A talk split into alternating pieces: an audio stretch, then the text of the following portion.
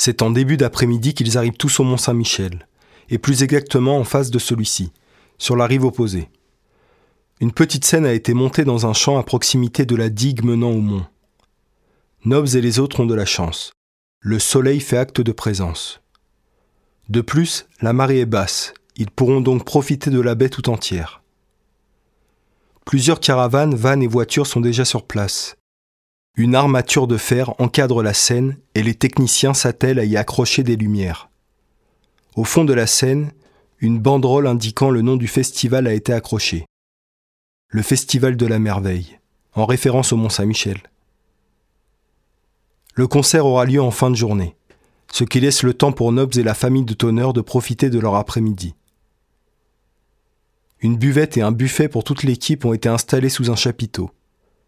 C'est par là que commencent par se diriger Nobs et les autres. Bérénice est bien entendu devant, étant celle qui est supposée connaître le plus de monde. Elle embrasse quelques techniciens avant de se tourner vers Nobs et Tonner pour leur dire Je ne les connais pas, mais ça se fait bien dans le milieu. Nobs tente alors une approche vers une des serveuses de la buvette, en lui lançant On se fait la bise? avant d'enchaîner, au vu de la réaction de la jeune femme avec un Bon, ce sera pour une prochaine fois, et de finalement rejoindre Bérénice dépitée. Ne fais pas cette tête, Nobs, c'était une bonne approche, le rassure Bérénice comme elle peut. Mais j'avais précisé que ça marchait pour les gens du milieu, musiciens et techniciens, pas serveuses. Il traverse la toile de tente, passe à côté de la scène et se retrouve dans l'envers du décor, là où le plus de monde s'active pour que tout soit prêt en temps et en heure. Bérénice les conduit vers la caravane la plus excentrée, installée le plus près de la baie. Cette caravane est tractée par un van, à côté duquel plusieurs tentes ont été montées. Un groupe de personnes est installé au milieu de ce campement, là où gisent les restes d'un feu de camp. Un homme plutôt carré, les cheveux très courts et barbus, s'approche de Bérénice et des autres. Nobs et Tonner comprennent qu'il doit s'agir du nouveau compagnon de Bérénice. Cette dernière s'avance plus rapidement que les autres, semblant presque oublier leur présence, au point de sauter au cou de son cher et tendre et de l'embrasser passionnément. L'homme salue d'un signe de la main les deux hommes ainsi que les enfants et repousse délicatement Bérénice pour aller à leur rencontre. Bérénice se trouve un peu gênée, plus du fait que ses enfants aient été témoins de cela que par la présence de son ex-mari, à qui elle peut montrer à quel point elle est enfin heureuse. Elle s'occupe de présenter tout le monde. Alors, que je t'explique Arthur? Il n'était pas prévu au programme, mais on a eu quelques soucis. Oui, il y a une tempête et la maison a fait boum Tente d'expliquer Nona à cet étranger, qui ne semble pas du tout l'intimider.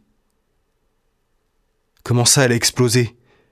demande aussitôt Arthur, les yeux écarquillés. Non, non, non, euh, disons que quelques travaux seront nécessaires, le rassure Bérénice. Donc, si je comprends bien, ce sont tes enfants. Lui, je le reconnais, c'est ton ex-mari, je l'ai vu sur une photo.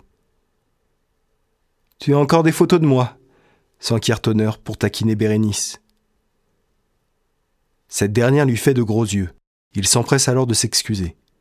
Elle est gentille d'avoir accepté de les emmener jusqu'ici. Il faut qu'il en fasse autant.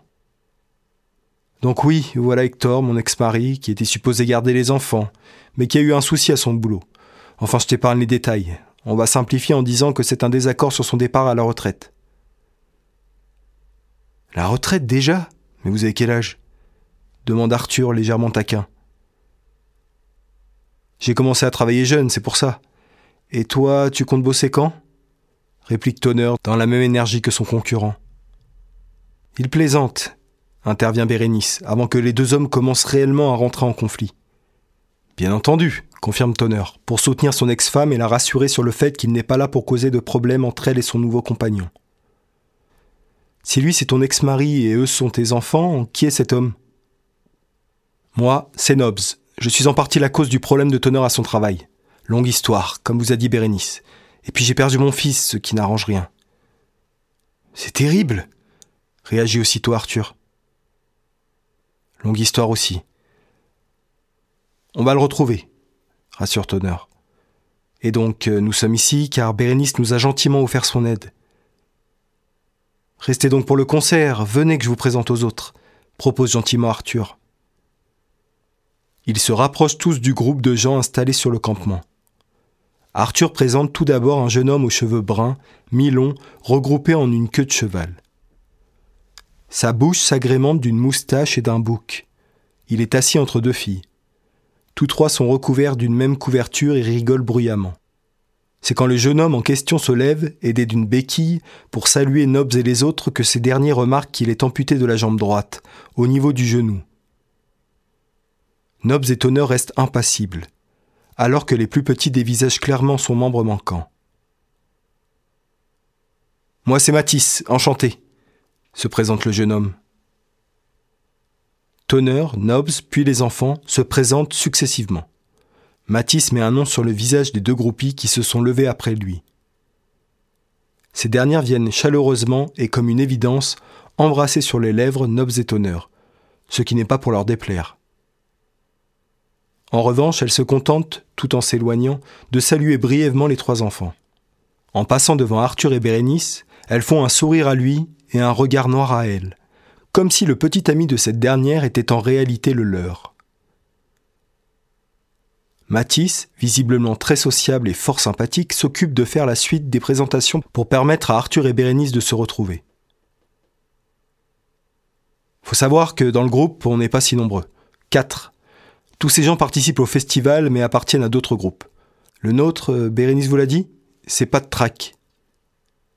Ah Pas de trac, comprend Louis. Oui, exactement. Tiens, voilà le batteur du groupe annonce Matisse, en désignant du doigt un homme qui sort de la caravane.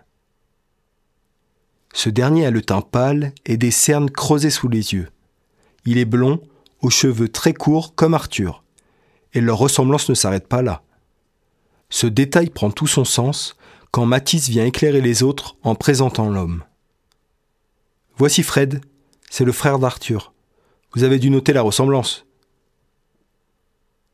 Arrête, on ne se ressemble pas, réplique Fred en se frottant les yeux, avant de saluer Nobs et les autres aussi chaleureusement qu'il peut. En effet, il a beau laisser paraître un sourire sur son visage, on sent bien qu'il est fatigué et facilement irritable à cause de cela. Il ne tarde pas à se rendre jusqu'à la buvette, chercher un bon café.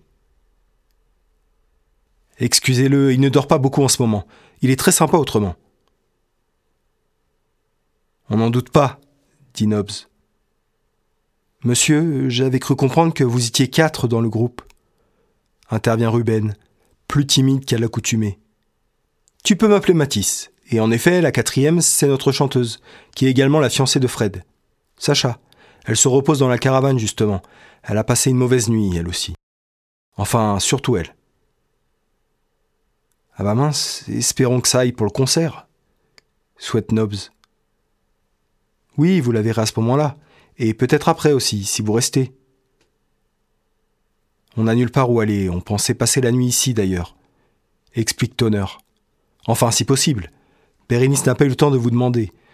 Bien entendu, s'il y a un quelconque souci, on peut toujours chercher un hôtel dans le coin ou même au Mont-Saint-Michel. On a l'après-midi devant nous pour trouver. Ça ne devrait pas poser de soucis, il faut juste qu'on s'organise. Je me chargerai de trouver une place à chacun de vous les rassure Matisse. C'est très sympa de ta part, merci. Dites merci, les enfants. demande Tonner à ses petits, ce qu'ils font sans broncher, trouvant Matisse également très gentil. Je vais vous laisser, on se voit tout à l'heure? Je dois rejoindre les autres pour faire les balances. Tonner, Nobs et les trois enfants se redirigent vers la buvette pour prendre quelque chose à boire. Ils croisent Fred qui leur adresse un léger sourire et sont rejoints par Bérénice, délaissée par Arthur devant lui aussi s'activer avant le show. Ils rejoignent tous la voiture pour sortir le chaton resté à l'intérieur, puis descendent se promener sur la baie qui relie la terre à l'îlot rocheux d'en face. Les enfants osent mettre les pieds dans les flaques d'eau très fraîches que la marée a laissées derrière elles. Ils marchent jusqu'au Mont Saint-Michel par la baie. Inconscient penserait ma grand-tante Carole, si elle était encore de ce monde. Elle qui était normande d'adoption. On la surnommait le dragon, raconte Nobbs. Chacun fait attention de ne pas être victime des zones sujettes à l'envasement dans les parties sableuses de la baie. Cela amuse grandement Louis, Ruben et Nona, mais également leurs parents et Nobbs qui, malgré tout, restent vigilants. Nobbs est surpris de tomber sur autant de monde à cette période de l'année. Ils suivent les petits groupes de touristes étrangers, accompagnés chacun de leurs traducteurs, et les quittent finalement pour rejoindre les remparts du mont. La vue est imprenable et s'étend sur des kilomètres. Sur le paysage qui leur fait face, les petits parviennent à retrouver l'endroit d'où ils viennent, soit la scène montée pour le concert, et ne sont pas peu fiers d'avoir traversé toute cette étendue sablée. Nobbs remarque par lui-même que le Mont Saint-Michel correspond bel et bien à cette image romantique à laquelle on l'associe. La merveille, comme on l'appelle, est de ces endroits où les amoureux se rendent. Inconsciemment, Bérénice et Tonnerre sont victimes de ces charmes et échangent des regards aucunement anodins. Ils finissent leur tour, mais ne prennent pas le temps de rentrer dans l'abbaye, voulant profiter essentiellement de l'extérieur. Ils s'imprègnent une dernière fois de la vue fantastique et redescendent le mont pour retraverser la baie, mais par la digue cette fois-ci. La marée pointe le bout de son nez et ne va pas tarder à ramener l'eau et rendre son statut d'îlot au Mont Saint-Michel. Une fois de l'autre côté, le concert a déjà commencé. Bérénice explique que le groupe d'Arthur sera le quatrième à passer, donc le dernier. Le premier groupe se prénomme les Cassos. Il regroupe deux chanteuses, deux bassistes et un batteur. Leur style de musique s'apparente plus à de la pop musique. Ils jouent trois de leurs morceaux, une reprise et deux compositions. Un premier groupe prometteur qui laisse présager du tout aussi bon ou du meilleur pour la suite ce qui n'est pas le cas dans l'immédiat. En effet, le groupe qui vient ensuite s'avère être catastrophique. Un groupe de punk déchiré réagissant différemment aux stupéfiants selon les membres. Certains, sans énergie, sont beaucoup trop mous dans leur rythme de jeu pour répondre aux exigences du rock metal. Le chanteur leader, quant à lui, est complètement hystérique. Ses parties supposées chanter ne sont plus que cris et braillements sonores. Il finit d'ailleurs lui-même par en avoir marre de s'entendre, enlève ses oreillettes et saute de scène, sans même chercher à comprendre si la foule le récupérera à temps. Quand il se relève sans encombre, la sécurité le fait sortir de la foule qui le eut. Un public jeune pour la majeure partie. Jeune et déçu par cette dernière prestation. Après celle-ci, Nobbs voit la bande d'adolescents gothiques dont il est difficile de ne pas noter la présence s'en aller en se plaignant. Le groupe qui leur fait suite est mixte et joue de la country. Un quatuor plein de talent et d'énergie qui remonte le niveau de cette sélection musicale. Le groupe parvient à mettre l'ambiance et à chauffer ce public qui se trouve en plein air en hiver. Ce n'est qu'ensuite que Pat Track monte sur scène.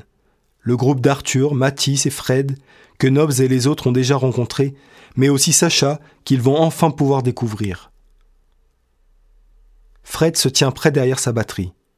Matisse, quant à lui, est debout derrière son synthétiseur. Nobbs jette un œil à ses deux jambes et il ne semble pas en manquer une. Matisse a dû enfiler une prothèse avant de monter sur scène. Arthur s'est placé devant, tenant tout contre lui sa guitare électrique, prêt à accompagner la chanteuse et même chanter à ses côtés, au vu du micro qu'un régisseur lui a installé. Sacha se fait attendre. Du moins par Nobbs et les autres, et ceux qui connaissent éventuellement le groupe et ses membres. Sur scène, son absence ne semble surprendre personne. Arthur prend tout de même la parole. Sacha, notre chanteuse vedette, se trouve être malade ce soir, donc on va devoir malheureusement faire sans elle. Je vais vous présenter une de mes compositions perso, et puis nous vous ferons quelques reprises. Cette première chanson s'intitule Draw the Line. C'est la première fois que je la joue, alors euh, appréciez.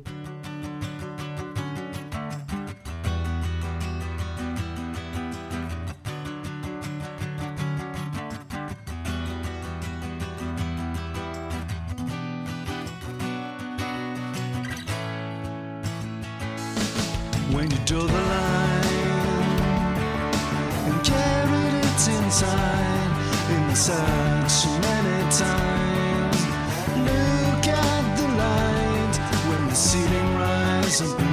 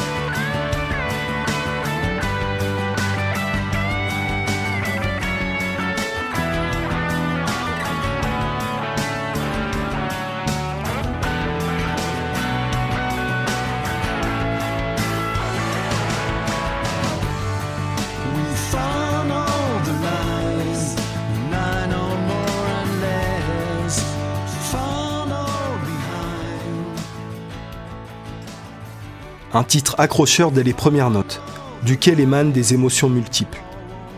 Voilà ce que pense Nobs. Des paroles qu'il comprend malgré son niveau d'anglais moyen. Dans un premier temps, son cerveau a traduit instinctivement les trois mots qui servent de titre à la chanson, par tracer un rail de cocaïne. Une interprétation possible, mais qui, dans ce cas, ne semble pas coller. Sauf si les paroles viennent piocher dans le passé d'Arthur, l'auteur de celle-ci. Ce ne serait pas le premier musicien ayant succombé à des drogues diverses.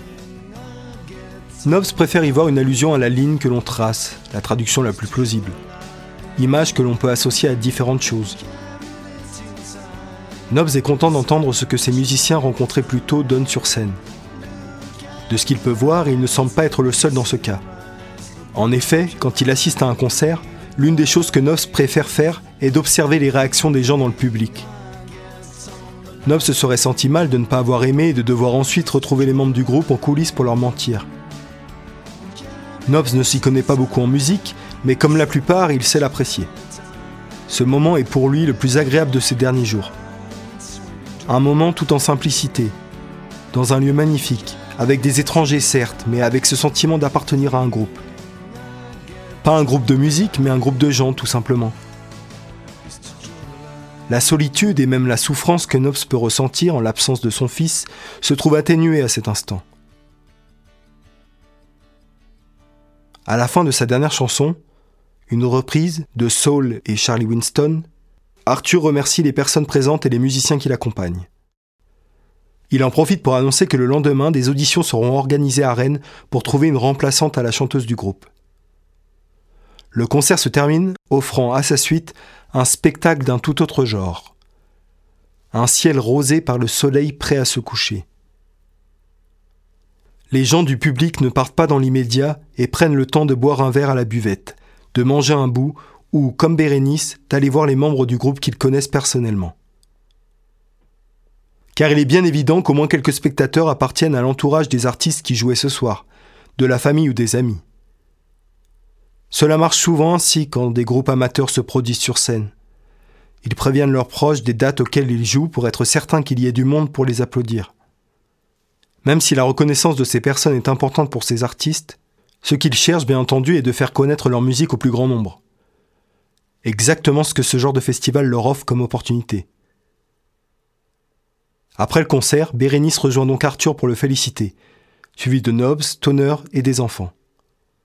Le feu du campement a été ravivé et s'élève au plus haut. Les artistes ont ressorti les guitares, mais cette fois-ci non pas pour un public quelconque, mais pour leur plaisir personnel de partager autour du feu un moment de pure musique, également appelé bœuf. Bien qu'ils ne soient pas musiciens, Nobs, Stoner et les enfants se trouvent une place auprès des autres. Toner quitte la veste de son costume et dénoue son nœud de cravate pour paraître moins strict. Mathis vient à leur rencontre, accompagné une nouvelle fois d'une charmante femme aux cheveux châtains, coiffée de façon brouillonne avec une paire de lunettes attachées à son col. Un col de chemise dépassant d'un pull en laine, dissimulant ses formes féminines. Pas exactement ce à quoi ressemblent les autres groupies, pense Nobs. Quand elle s'approche pour lui dire bonjour, Nobs tend les lèvres, pensant qu'elle y posera les siennes comme les filles rencontrées plus tôt. La femme le repousse d'une main en souriant pour lui expliquer. Calme tes ardeurs, je ne suis pas l'une de ces groupies. Nobs, gêné, se tourne alors vers Matisse en le priant du regard d'intervenir. Je vous présente Jo, la sœur de Sacha. Elle est journaliste. Oui, mais là je suis en congé, hein, tient à préciser Joe. Enchanté, dit-elle en serrant la main de Nobs, puis de Toner. Joe insiste sur la poignée de main échangée avec Nobs les yeux dans les yeux, comme si elle éprouvait un malin plaisir à le mettre mal à l'aise. Joe se tourne ensuite vers les enfants et se baisse à leur niveau pour leur parler directement. Elle leur demande à chacun comment il s'appelle, puis leur fait un grand sourire, avant de se tourner vers Nobs et de lui demander Ce sont les tiens Non, les miens, corrige Tonner. On s'est déjà vu, non? Pas à ma connaissance. Tu as déjà dû me voir sur l'une des photos de famille de Bérénice. Oui, ça doit être ça. En effet, Bérénice m'a déjà montré plusieurs fois des photos de ses petits, dont elle est si fière. Tu devais être dessus. Bon, je vais voir si ma sœur va mieux. Bonne soirée. On se recroisera peut-être si vous restez dans le coin. Oui, dis-lui qu'on lui souhaite bon rétablissement. Tente de se rattraper Nobs. Même si elle n'a aucune idée de qui nous sommes, ajoute-t-il dans un murmure, alors que Joe s'en va au loin. Nobs profite de la présence de Matisse et de l'arrivée de Bérénice et Arthur pour féliciter les deux musiciens de leur prestation. Les enfants expriment le même enthousiasme que Nobs. Tonner, quant à lui, acquiesce pour confirmer les dires de ces derniers et complimenter ainsi les artistes à sa manière. Alors que les musiciens sont sur le point d'entamer un nouveau morceau, tous s'asseyent autour du feu. Seul Nobs s'écarte du reste du groupe. Il a besoin de s'isoler et souhaite le faire face aux derniers rayons du soleil. Ces rayons marquent la fin d'une journée riche en événements. Il préfère faire le bilan de ses dernières heures dès maintenant, au lieu d'avoir à y songer au moment du coucher. Nob s'installe légèrement à l'écart, au bord du champ qui surplombe un bout de la plage, où des courageux ne semblent pas craindre que l'eau, qui est revenue entourer le mont, vienne inonder les tentes qu'ils ont montées. Nobs pense à la nuit blanche qu'il a passée, durant laquelle ses pensées se sont tournées vers Connie, assassinée par Tonner, puis vers Jean et son ex-femme Claire, qui est sans doute la personne qui détient son fils. C'est l'hypothèse qui lui semble la plus plausible, celle qui a refrappé son esprit lors de l'attaque chez Bérénice, où il n'a jamais songé à la mort de si près. Des éléments plus positifs viennent ensuite s'imbriquer à ces deux événements majeurs. L'adoption du chaton, puis cet après-midi au Mont-Saint-Michel, et ce concert qui l'a aidé à se sentir mieux. Encore une sacrée journée dont il n'aurait pu imaginer l'issue. La suite s'annonce tout aussi mystérieuse, Tonner n'ayant lui-même aucun plan en tête. Nobbs le sait, il ne peut pas laisser faire les choses. Il se doit de les provoquer. Il faut qu'il retrouve son fils et les recherches n'avancent pas suffisamment vite. Dès le lendemain, il ira parler à cette journaliste et lui demandera son aide. Il lui expliquera sa situation et elle usera de ses contacts pour l'aider à retrouver Claire il lui dévoilera les informations qu'il avait réunies par lui-même quand cette dernière avait disparu 14 ans plus tôt. Voilà en quoi consistera son plan. Voilà ce qu'il va faire. Sans rien révéler à Tonner. Lui seul s'en chargera. Pour l'heure, il doit aller dormir. Il rejoint donc Bérénice pour lui emprunter ses clés de voiture et lui demander s'il peut y passer la nuit. Elle lui tend bien volontiers. Nob s'installe sur la banquette arrière de la voiture il arrive encore à percevoir les chants des musiciens qu'ils entonnent au loin. Parmi ces chants, Nobs parvient à identifier l'un d'eux, celui qu'il a entendu passer en boucle dans la voiture de Bérénice. Il se met donc à murmurer les paroles qui ne lui sont plus inconnues. It's cold in your mind, take your time. Can you tell me what is life? It's cold in your mind, take your time. Can you tell me truth is right? Il s'endort sans grande difficulté, tant il se trouve épuisé par les jours passés.